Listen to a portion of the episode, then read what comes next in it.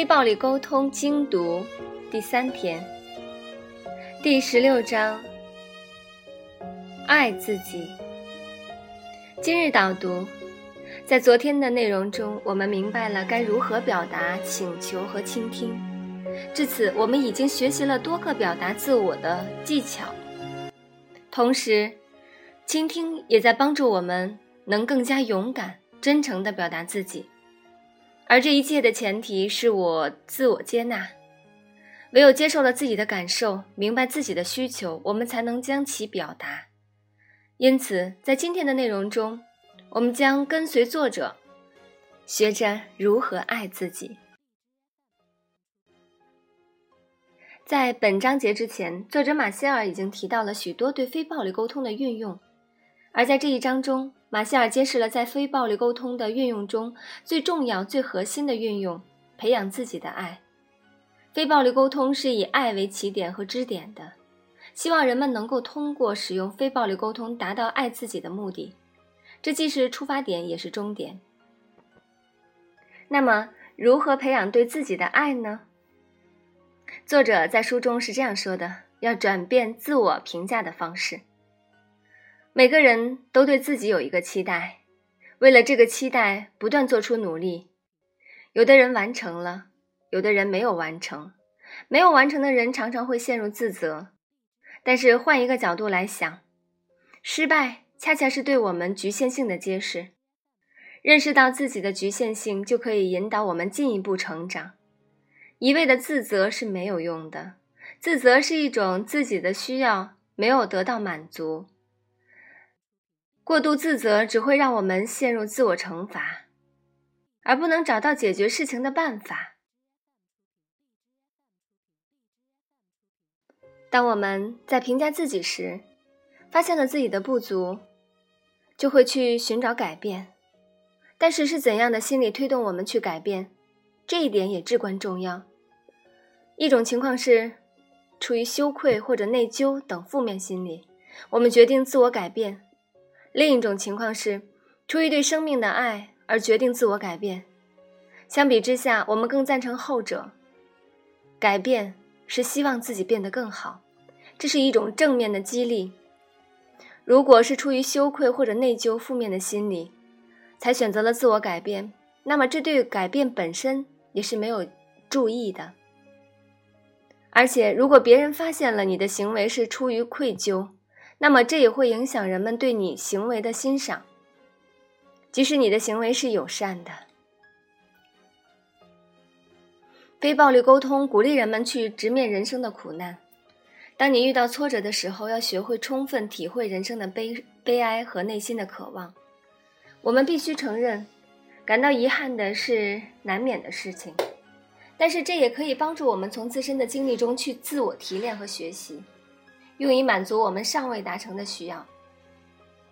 在这个章节的前半部分，作者提到了自我评价、自我改变，但是我们也必须意识到一点，那就是人无完人，没有人是完美的，所以我们也必须学会自我宽恕，在发现了自己的方方面面的同时，去拥抱自己的各个方面，去理解他们所反映的需要和价值观，那就是我们自己。虽然有着一些不完美，但这就是真实的自我。书中有句话说的非常好：我们越是投入服务生命的乐趣中，服务生命是唯一的目的，我们也就越爱自己。我们每天都在做出各种各样的行为，你是否真正了解你的这些行为？你是否发现自己常常说“我不得不做这个”？是的，不得不，这种不情愿的姿态。或许正在吞噬我们对生活、对自己的喜爱。对此，作者提出了实用的方法：首先，把你自己觉得属于不得不做的事情都写下来，然后把“不得不”改成“选择做”，接着在这些行为的后面写上你这样做的原因。完成了这三步，你就可以分析这些行为背后的动机。如果有一些动机是你不能够接受的，那么下次 你完全可以拒绝这样做。第十八章，如何表达愤怒？喜怒哀乐是人的基本情绪。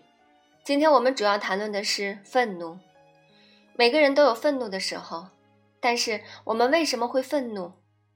马歇尔认为，每个人的愤怒来源于其自身，因为你有尚未满足的需要，所以你感到了愤怒。他人的行为只是一种外在的刺激，而不是引起你愤怒的内在原因。所以，当你愤怒时，不要把责任归咎于他人。